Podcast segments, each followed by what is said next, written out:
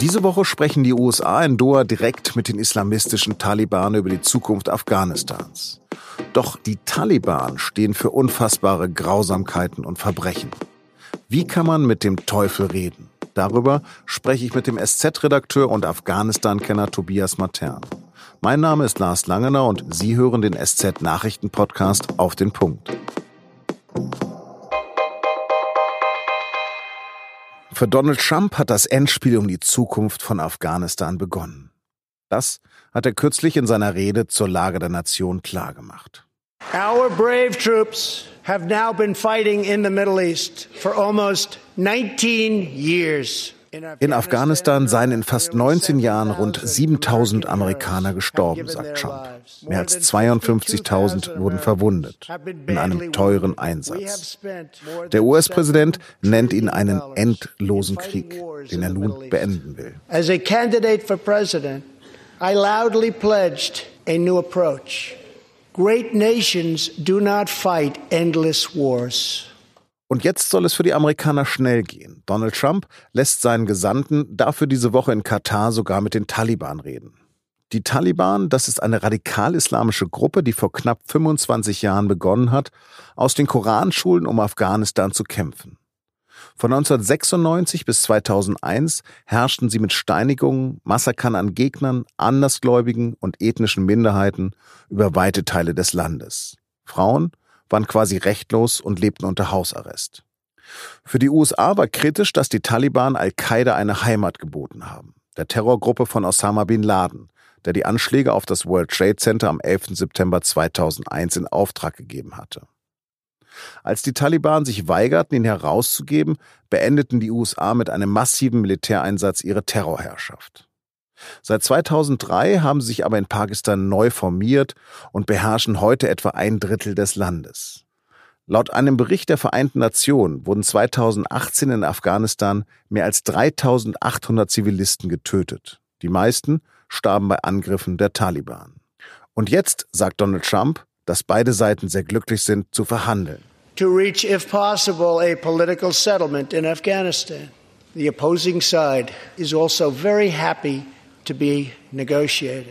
Herr Matern, die Taliban sind für entsetzliche Verbrechen verantwortlich. Wie kann man mit dem Teufel reden? Die Amerikaner haben keine andere Wahl. Der Westen unter Führung der Amerikaner ist seit gut 18 Jahren in Afghanistan und hat es in dieser Zeit nicht geschafft, militärisch die Taliban zu bezwingen. Und der Krieg befindet sich sozusagen in einem Patt. Das heißt, die Taliban überrennen Kabul nicht, aber sie sind jederzeit in der Lage, schreckliche Anschläge zu verüben. Und Donald Trump hat die Maxime ausgegeben, raus aus Afghanistan, so schnell wie möglich. Und vor diesem Hintergrund sind jetzt diese Friedensgespräche, die sein Diplomat in Doha mit den Taliban führt, zu sehen. Wie kann es denn sein, dass sie sich überhaupt durchgesetzt haben, dass sie direkt mit den USA verhandeln und nicht mit der afghanischen Regierung? Das zeigt die Machtposition der Taliban. Sie sind also in der Lage, den mächtigen Amerikanern ihre Bedingungen zu diktieren. Das zeigt auch, dass die Amerikaner inzwischen Zeitdruck verspüren. Und Donald Trump will, dass dieser Einsatz beendet wird, koste es, was es wolle. Geht es denn bei diesen Gesprächen dann nur um amerikanische Interessen oder geht es auch um Afghanistan? Also der Chefverhandler der Amerikaner sagt, dass er auch afghanische Interessen im Sinn hat, aber natürlich geht es vor allem um amerikanische Interessen. Und ein Thema ist für die Amerikaner ganz zentral. Sie wollen, dass von afghanischem Boden aus nie wieder eine terroristische Gefahr ausgeht. Der Krieg dauert jetzt fast zwei Jahrzehnte. Was hat sich denn verändert in Afghanistan seither? Afghanistan hat sich in den letzten 18 Jahren gewandelt. Es gibt verschiedene Gruppen, die dort Einfluss haben. Die Taliban werden ein sehr, sehr großes Stück vom Kuchen abbekommen. Die große Gefahr, die ich für Afghanistan sehe, ist, wenn die Amerikaner sich weitgehend zurückgezogen haben und mit ihnen die anderen Soldaten, auch die Bundeswehrsoldaten, werden diese verfeindeten Gruppen, die jetzt zu einem Frieden gebracht werden sollen, werden die dann wieder aufeinander losgehen. Also wird es wieder einen neuen Bürgerkrieg in Afghanistan geben. Und diese Gefahr ist sehr, sehr groß. Für die Taliban verhandelt Mullah Bardar. Wer ist das? Er ist einer der Mitbegründer der Taliban, ein enger Weggefährte des früheren Taliban-Chefs Mullah Omar. Und ich glaube, obwohl die Taliban eine zersplitterte Gruppierung sind, dass sein Wort großes Gewicht hat. Wer sitzt ihm gegenüber als Vertreter von Donald Trump? Donald Trump hat Salmai Khalilzad auserkoren.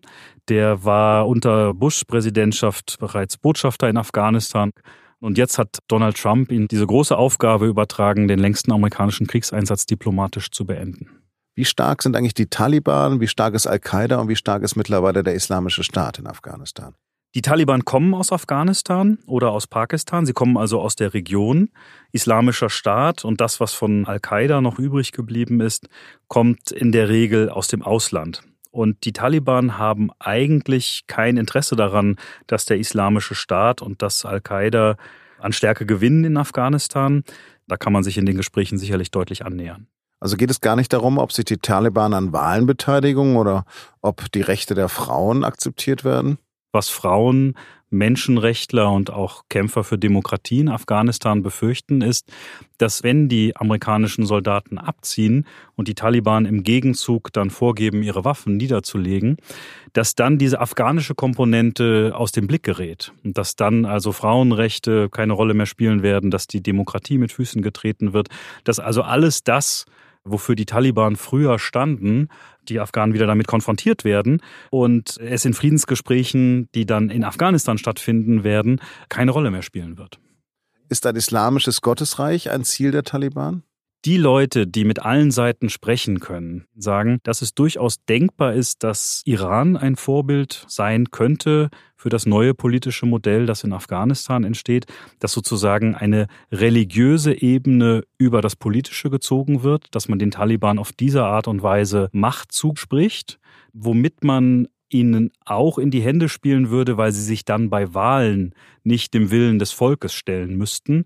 Denn ich gehe davon aus, dass wenn sie tatsächlich zu Wahlen antreten würden, dann würden sie verschwindend geringe Prozentzahlen nur bekommen. Welche Rolle könnte denn die Bundeswehr zukünftig in Afghanistan noch spielen? Der Einsatz der Bundeswehr ist an dem Tag beendet, an dem die Amerikaner sich aus Afghanistan zurückziehen. Die Amerikaner sind militärisch, vor allem was die Transportkapazitäten betrifft, absolut tonangebend und absolut entscheidend für alle anderen Nationen, auch für die Bundeswehr. Das heißt, wenn jetzt im Rahmen dieser Gespräche zwischen Amerikanern und Taliban ein Abzug der amerikanischen Truppen oder auch eine drastische Reduzierung der amerikanischen Truppen ausverhandelt wird, bedeutet das de facto auch das Ende des Bundeswehreinsatzes. Vielen Dank für das Gespräch, Herr Matern. Danke auch. Und jetzt noch drei Nachrichten, die heute wichtig sind. Und ewig grüßt das Murmeltier. Obwohl sie das gerade noch abgelehnt hatte, will Großbritanniens Premierministerin Theresa May das Parlament jetzt über eine Brexit-Verschiebung abstimmen lassen. Die Abgeordneten sollen zwischen einem EU-Austritt ohne Abkommen und einer kurzen Verlängerung der Austrittszeit wählen.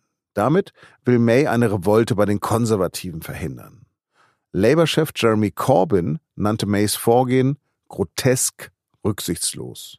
Er selbst hatte am Montag ein zweites Brexit-Referendum gefordert. Der Bundesfinanzhof hält die globalisierungskritische Attackbewegung für nicht gemeinnützig. Zumindest nicht im steuerlichen Sinn. Laut einem Urteil überschreitet Attac mit seinen Aktivitäten die Grenze zur allgemeinpolitischen Betätigung und habe deshalb keinen Anspruch auf Vergünstigung vom Finanzamt. Das Urteil dürfte grundsätzliche Bedeutung dafür haben, unter welchen Bedingungen gemeinnützige Vereine auch politisch aktiv werden dürfen. Eine Attacksprecherin nannte das Urteil ein verheerendes Signal für die Zivilgesellschaft.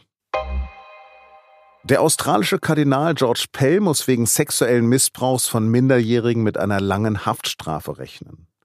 Die Jury eines Gerichts in Melbourne befand den 77-Jährigen für schuldig, sich vor 22 Jahren an zwei 13-jährigen Chorknaben vergangen zu haben.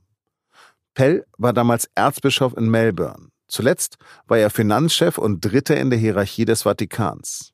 Das Strafmaß wird der Richter voraussichtlich Mitte März festlegen. Pell drohen bis zu 50 Jahre Haft. Redaktionsschluss für Auf den Punkt war 16 Uhr. Übrigens, über Afghanistan haben wir nach der letzten Wahl dort auch bei unserem wöchentlichen Podcast das Thema eine halbe Stunde lang mit Tobias Matern gesprochen. Über den Optimismus der Bevölkerung zwischen den vielen Attentaten und über neue Bildungsinitiativen, die auch von der Bundesregierung immer als Erfolg des Afghanistan-Einsatzes angeführt werden. Sie finden den Podcast unter sz.de-podcast oder einfach im Podcast-Feed von das Thema. Ich wünsche Ihnen einen schönen Feierabend und bleiben Sie uns gewogen.